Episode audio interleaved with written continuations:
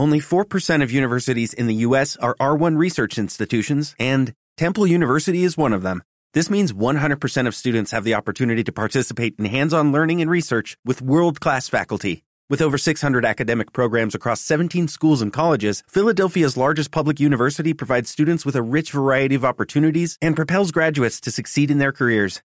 Temple University. Schedule a campus tour today at admissions.temple.edu/visit. LeasePlan, compañía líder mundial en gestión de flotas y movilidad de conductores, les ofrece los desayunos capital. Desayunos Capital, hoy hablamos de una de las patas importantes para la economía española, para el crecimiento, para la actividad, para la imagen de España, que es el turismo, porque tenemos cifras importantes, Rubén. Sí, hemos conocido esta mañana el, número de llegadas de turistas internacionales a España. En abril vinieron 7,1 millones de turistas a visitarnos en nuestro país. Es un 16% más que hace un año. Recordemos, hay que tener en cuenta que este año la Semana Santa ha caído en el mes de abril, así que esa referencia no es comparable con el año anterior. Em, si, lo, si nos fijamos en los turistas que han venido a España desde principios de año, son casi 20 millones de turistas. Eso supone un crecimiento de un 11,6% más. Si nos fijamos por nacionalidades, Reino Unido sigue siendo el principal país de residencia de esos turistas que visitan nuestro país. Suponen aproximadamente el 21% del eh, total. Eh, han subido en abril un 7%, casi 400.000 viajeros eh, extras. Le siguen los franceses y los alemanes, el segundo y el tercer eh, lugar. los que más suben son los eh, centroeuropeos, un 29% más. Y a destacar también, hablando de nacionalidades, los visitantes de Reino Unido, que también han crecido un 63%. Son los datos como digo, que hemos conocido esta mañana y que siguen marcando récord. Lo mejor está por llegar porque no llega el verano. Ramón Estaleya, secretario general de CEAT, la Confederación Española de Hoteles y Alejamientos Turísticos. Don Ramón, ¿qué tal? Muy buenos días. Muy buenos días. Y esto va viendo en popa, ¿no?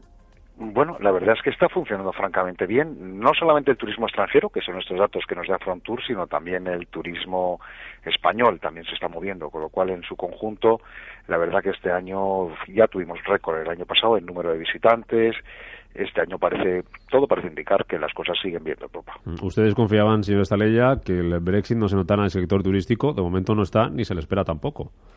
No, yo creo que no, que además yo creo que no va a estar, porque creo que los británicos van a seguir viviendo a España, se, se consideran que están como, como en casa, excepto que se les pongan muchos problemas con visados o cosas así y todo va a tener que ver bastante la relación del euro con la libra. Si la libra está fuerte, los británicos al final ellos calculan en libras, con lo cual no les importa mucho la, situación si, si políticamente pertenecen o no. Y luego también les preocupa una parte que es el tema de la asistencia sanitaria en nuestro país, que es muy buena pero si España sigue teniendo lo que tiene hoy, yo creo que no va a haber ningún problema con los británicos. Mm, es muy positivo el dato que conocíamos hoy, que estamos comentando de llegadas, pero a los hoteleros lo que les preocupa y donde se fijan mucho no solamente es el número de llegadas, sino también en el gasto. Y ahí eh, lo último que tenemos son buenas noticias también. Conocíamos hace unas semanas que ese gasto de los turistas extranjeros en España aumentaba más de un 13% en el primer trimestre. Y esa es la cifra en la que hay que fijarse, ¿no?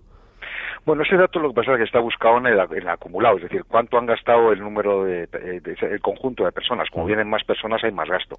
Lo que sucede es que a nosotros también nos gusta mirar cuánto es el gasto por persona. Y ahí estamos notando que está habiendo una ah. caída porque se está modificando también un poco el alojamiento de las personas, aunque hay un incremento, sigue habiendo un incremento del alojamiento hotelero, está aumentando mucho el alojamiento en vivienda particular, que tiene menor coste, y luego, en, tercer lugar, nos sigue preocupando pues una gran parte de oferta ilegal que hay en el país, porque en estos datos es, bueno mencionar que casi tres millones de personas teóricamente han venido a casa de familiares y amigos, ¿no? Y la verdad es que no nos creemos que la gente tenga tantos primos, porque porque un 15% de la población que viene extranjera a nuestro país que venga a casa de sus familiares gratis, la verdad es que no nos encaja porque porque no es así. Y en ese tema de la oferta ilegal, señor Estaleya, desde CEAT, ¿qué es lo que piden? ¿Qué es lo que le reclaman a la, a la Administración? ¿Cómo se puede regular todo esto? Hombre, lo que nosotros estamos solicitando es lo que está diciendo la Unión Europea, que se diferencie lo que es la oferta ocasional de un particular a otro particular con la oferta profesional. ¿no? Entonces, esa oferta profesional va a tener que competir en igualdad de, condiciones que, todos los demás, porque hay ya muchas empresas, hay bancos, hay eh, compañías de alquiler que tienen 200, 300 apartamentos y que teóricamente se meten en la llamada economía colaborativa como si esto fuera la señora María que alquila su piso para poder llegar a fin de mes, ¿no? Y no tiene nada que ver. Una vez que se diferencie bien lo que está diciendo la Unión Europea entre lo que es actividad ocasional y profesional, pues a partir de ese momento que entren a cotizar como todos, mismos impuestos, normativas similares. Nadie le va a exigir unas normativas de seguridad igual un hotel de cinco estrellas que un apartamento, ¿no? Pero que por lo menos, en este caso, que haya una información al turista extranjero que cómo se enciende la cocina o cómo se apaga la calefacción, ¿no? yo creo que hay cosas que son de sentido común y nosotros lo que estamos pidiendo es el registro y que se acabe la actividad ilegal que está creando problemas serios en algunas ciudades y sobre todo serios problemas de empleo y de economía sumergida. De cara a este verano todo apunta, señor Estalella, que volveremos a ver un uh, récord en, cuanto al número de llegadas, buen comportamiento también del turismo nacional, si no pasa nada y toquemos madera que no pase nada con el tema de los atentados y la amenaza terrorista, pero lo que le puede preocupar a la gente y a los oyentes que nos escuchen ahora mismo, que estén buscando vacaciones para este verano que está a la vuelta de la esquina, es que se van a encontrar, cuáles van a ser las zonas que más turistas van a tener, dónde puede haber más problemas para encontrar plazas, por ejemplo Semana Santa hubo sitios en los que no se pudo reservar porque estaba todo completo. ¿Y qué precios se van a encontrar? ¿Si va a subir o va a bajar respecto a años anteriores? Los datos nos indican que los precios van a subir, con lo cual eh, hay un consejo que es que el que quiera, el que tenga claro que se va a ir de vacaciones, que lo reserve con tiempo. Mm. En España lo que es todo lo que es el sol y playa y lo que es eh, la zona de costa en verano tiene unas ocupaciones hasta en los momentos peores del turismo español tiene unas ocupaciones altísimas. Es decir, cuando nos llaman el 5 de agosto para preguntar cómo va el verano, ese día, ese día mm, da igual lo que esté pasando, va a estar prácticamente lleno todo, ¿no? Eh, a nosotros el verano empieza a finales de mayo y acaba a principios de octubre, entonces no es solamente la concentración muy Spanish de, concentrar todo en, en, dos semanas o tres semanas del mes de agosto y todo el mundo al mismo sitio. Entonces, yo creo que uno de los consejos que hay que dar es que se puede ampliar, o sea, ir en septiembre, ir en julio, que se van a encontrar mejores precios y sobre todo, lo que hay que hacer es también reservar un poco con, con tiempo. Y al final eso va a permitir que se puedan disfrutar en sitios mm, similares eh, con, muchas mejores circunstancias.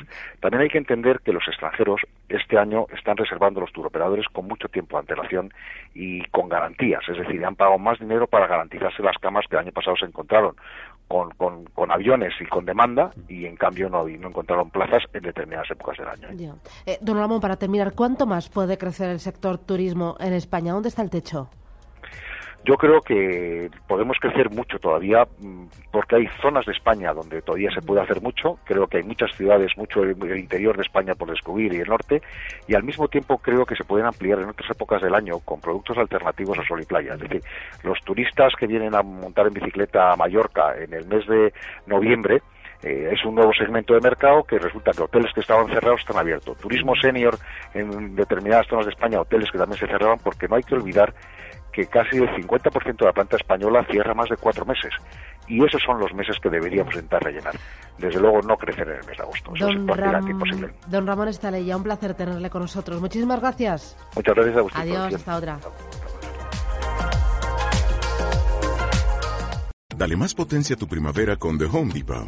Obtén una potencia similar a la de la gasolina para podar, recortar y soplar con el sistema OnePlus de 18 voltios de Ryobi desde solo 89 dólares. Potencia para podar un tercio de un acre con una carga. Potencia para recortar el césped que dura hasta dos horas. Y fuerza de soplado de 110 millas por hora. Todo con una batería intercambiable. Llévate el sistema inalámbrico OnePlus de 18 voltios de Ryobi. Solo en The Home Depot. Haces más. Logras más.